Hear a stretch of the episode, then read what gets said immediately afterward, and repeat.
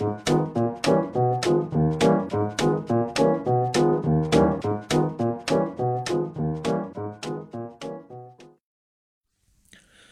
车二手车参谋找南哥。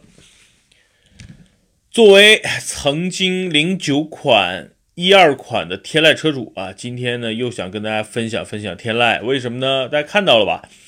呃，最近的纽约车展，天籁发布了，哇，好帅呀！有没有觉得？哎呀，这个这个颜值，这个外观整体的设计语言，跟之前的天籁就是两代人。什么呢？零九款的天籁，如果是爷爷啊，这个所谓的这个五零后、四零后，然后呢，原来一二款定位呢就有点像大爷，就大概是六零后、七零后的这个车，然后呢，现在的天籁就是定位成九零后、零零后了，年轻了嘛，漂亮了嘛，帅了嘛，屌炸天了嘛，对吧？哎呀，确实挺好看的。然后呢，我我仔细仔细研究了一下这个车，发现呢。这个车在中国有两大挑战。首先呢，先说我认可的改款吧，就首先确实颜值上变了。为什么呢？因为大家知道，凯美瑞已经改款，已经销售了差不多快一年了，在美国啊，我指的，在国内呢也半年了。凯美瑞最大的对手，也是实力最强的对手啊，雅阁 1.5T。CVT 加上 2.0T 十 AT 啊，在美国也销售半年了。然后呢，号称是国内马上开始销售，但是只销售是 1.5T 加 CVT 啊。先说说这两个它最大的竞争对手吧，对吧？凯美瑞啊，我开过新款凯美瑞，春节期间在美国开了几天。呃，颜值确实比以前漂亮了，然后呢，但是没那么骚啊，不像这个新天籁那么骚啊，颜值好看了，比原来年轻了，这是我认可的。内饰确实是凯美瑞这次换代最大的一个风格。我不去谈什么 TNGA 啊，什么这种这种架构啊，我觉得没意义。就是对于咱们买车人来说，各种架构，什么 MQB 什么等等，我觉得对于消费者来说，平台啊就是一个。所谓的在就拿电脑举例，你平台不外乎就是一个一个机箱嘛，然后你主板怎么装，这个内存怎么加，我觉得这是厂家的问题，跟消费者没关系。消费者拿到手里就是一辆车嘛。我觉得平台确实升级了，是吧？号称这个这个更轻了，然后呢更节能了，然后安全性更好了。我觉得这是平台的优势。但对于消费者的感受，无外乎就是哎，外观好看了，内饰漂亮了啊，内饰豪华了。比之前的所有的凯美瑞啊确实漂亮了很多很多，所以我觉得凯美瑞这次换代是由内而外的啊，有点像面膜的广告，是不是？由内而外的一个变化，所以呃，从颜值上，从坐在车里的感受上，我觉得是不错的。但是呢，我要说一点，就是在动力的提升上，并不是很强。二点五升的发动机虽然号称提升了非常高的一个燃烧比，但是你开起来的这种加速的感觉并没有啊，像像它的广告里说的那样，什么全球最高压缩比的这么一个啊传热比的一个啊发动机，然后燃油跟燃油的这个油耗呢，跟上一代比能省一点吧？要你看，我是一六年去美国开的老天籁啊，老凯美瑞，然后呢。呃，今年去呢开的是这个新凯美瑞，其实油耗上差不多，这这个车加满油四百啊四十多美元，大概能跑四百 miles，差不多五六百公里。其实，嗯，差不多这两个车，就是可能你会觉得新凯美瑞在油耗上能省一到两个油，我没有那么直观的感受，但是从加油上跟跑的里程数来说，我感觉没有那么明显。第二呢，在加速上体验上，我觉得没什么太大的变化，而且新款的隔音，我觉得比老款还稍微差了一点儿。那我再说说国内的新凯美瑞，我的这个看法。第一，二点零的呢，价格确实相对来说比较低，但是跟其他竞争对手比，比如迈锐宝啊，对吧？这种车比还是贵。二点零呢就很贵，二点五的就奔着二十万以上了，对吧？那二点五的动力又不好，我个人说确实不好，这是我的一个直观的感受。你跟帕萨特、迈腾一点八 T 的比都没法比，你跟一点五 T 的迈锐宝比也都没法比。所以我觉得，哎呀，买凯美瑞现在真的是为了信仰跟口碑吗？有可能。唯一凯美瑞让我觉得值得买的就是混动车型，混动车型的加速的质感，底盘的隔音。整个底盘的稳定性，因为它那个电池在底盘下方嘛，所以你开起来会觉得更加灵活，动力更强劲，油耗更低。所以我个人觉得这代凯美瑞真正值得买的，尤其是喜欢喜欢车的，就几几种需求。如果追求低价的，那肯定还是买低排量，对吧？那如果说你就是喜欢凯美瑞的这个整个精髓，我觉得这一代凯美瑞的精髓是在混动车型。所以你要付出差不多二十六七万、二十五六万的价格，可能才能把一台混动版的，就是那个混动豪华，对吧？二十二万多的车请回家。哎呀，二十五六万买一个家用车，确实在 B 级车领域上已经有点高了啊。所以我对凯美瑞的肯定就是说，这评价就是，如果说追求性价比，凯美瑞没有啊。但是呢，确实这车呢比较稳定，然后呢。呃，做工啊，用起来啊，为日后的保养啊、保值啊都还行，所以综合来说，我觉得这代凯美瑞2.0、2.5六十分只是及格，八十分混动。如果说你真的就喜欢凯美瑞这个品牌，凯美瑞这个车型，预算又又 OK，就比较充足，我觉得你买混动肯定是不会后悔的啊。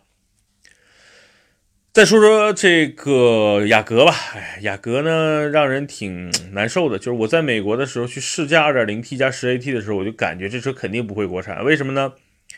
我看了一下价格对比，1.5T 的雅阁在美国的售价就接近三万刀，就配置高一点的将近三万刀，凯美瑞才两万刀啊！1.5T 的雅阁高配版本竟然比凯美瑞还贵，两万七起。对吧？那 1.5T 的雅阁开起来的感觉肯定是确实比2.5的这个凯美瑞要好，但是没有凯美瑞混动好。那雅阁的 CVT 变速箱呢？对吧？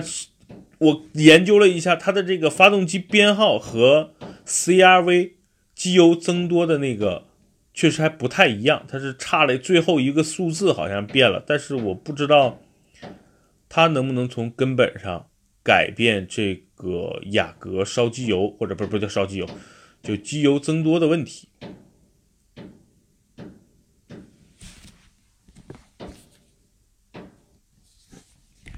所以这让我挺担心的。那这代雅阁能不能卖好呢？我相信肯定会卖的很好，毕竟这车哈跟凯美瑞一样，在中国已经十几年了，然后口碑一直都非常不错，每一代的销量都是啊。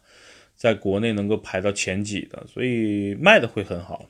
但是整个雅阁，我个人觉得我是比较喜欢的。第一，它的颜值更年轻、更运动，而且车身的感觉有点像玛莎拉蒂的感觉。有什么感觉？就是那种轿跑的感觉了。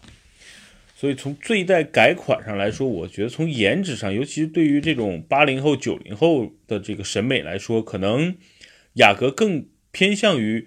啊，更能够被年轻人接受。那雅凯美瑞呢，还是那种属于中规中矩、老少通吃啊。那这代雅阁的变化就异常年轻化了，你可以把它想象成一个加长的思域啊，差不多。那 2.0T 加 10AT 为什么我觉得不会来中国呢？因为在美国的售价呢，三万六啊，差不多三万多啊。你想想。超过三万美元都是什么车了？那宝马三系、奥迪 A4L，知道了吧？就是雅阁在美国的售价基本上 2.0T 加 10AT 已经跨级了。那整个这个车如果引入到国内，它得什么价啊？三十万？你会花三十万买雅阁吗？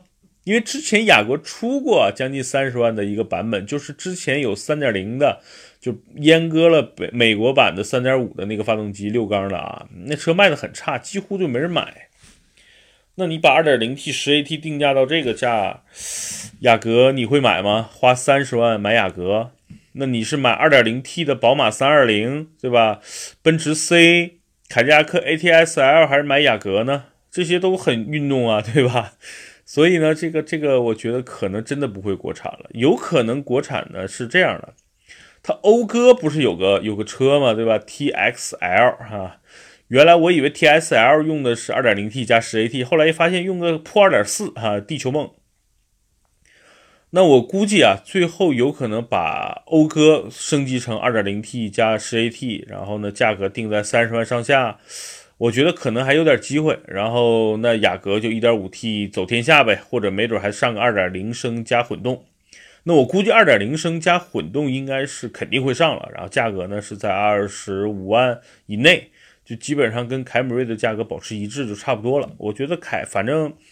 雅阁很强啊，就是外观跟 1.5T 的这个车就整体来说已经挺强了。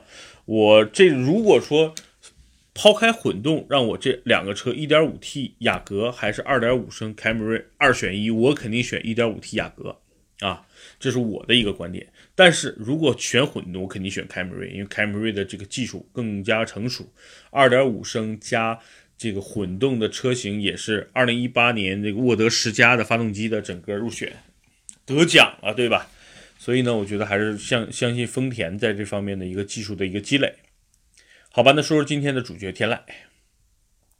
天籁的改款成功，我觉得挺年轻了，但是它会牺牲掉很多中年人，因为太激进了。它的这次改款。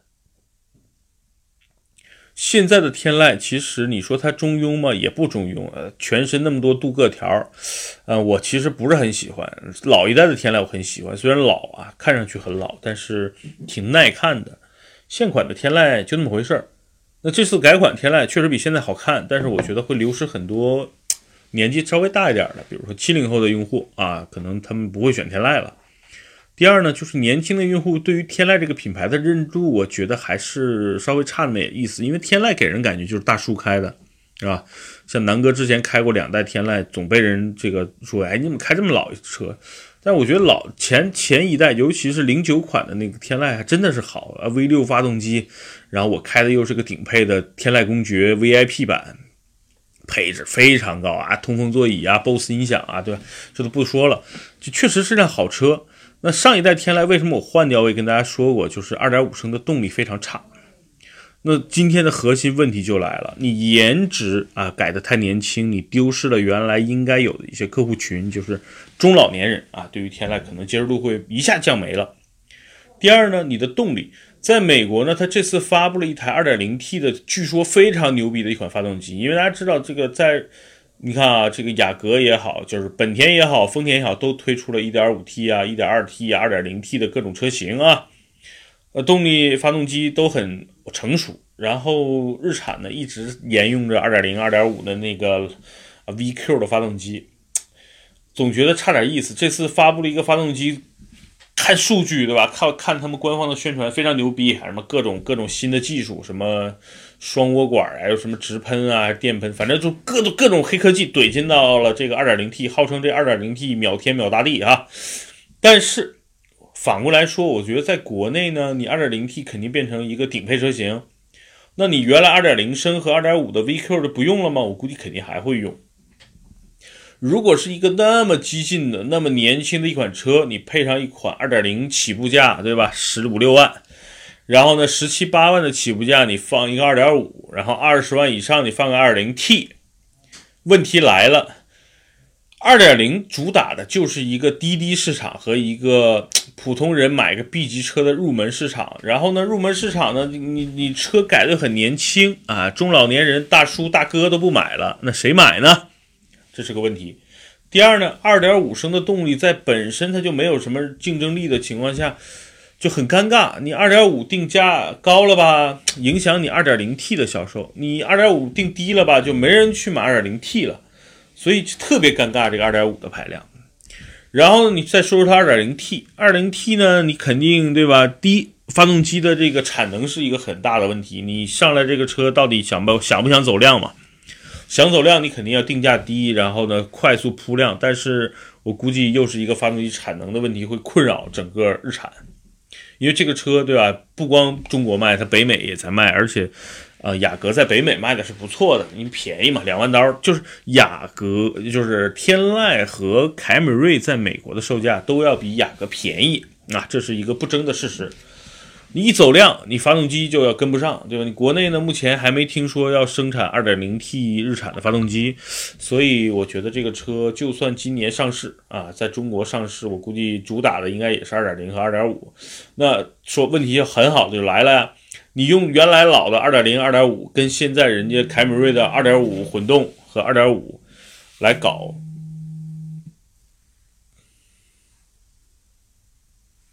你二点五怎么搞？你动力真的就是很肉，然后这个车吧，整体来说油耗又不低，发动机的这个声音也不好听，加速又不够快。哎呀，所以我觉得就是最大的核心就是整个雅阁啊，整个天籁产品定位的问题了。那到底天籁未来的路怎么走？我很担心啊，颜值太年轻，丢失一堆老客户，然后呢？动力呢，又又跟其他竞争对手比没有任何核心竞争力，单卖一个外观，卖一个内饰，卖一个移动大沙发啊！我觉得其他车的座椅也不难坐了。当年你天籁确实座椅很舒服，其他车呢稍微差点意思。那现在，呵呵，哎呀，现在被信仰充值的车很少了，除非你是高尔夫，对吧？除非你是什么八六啊，但是这种车越来越少了。天籁上市，大家再等等吧。我觉得真正等国内公布上市的消息，然后我第一时间跟大家好好琢磨琢磨，然后跟大家做一个分享，好吧？今今天呢，就简单聊聊这个我对新天籁要上市的一个看法啊。今天的节目就到这儿了，拜拜。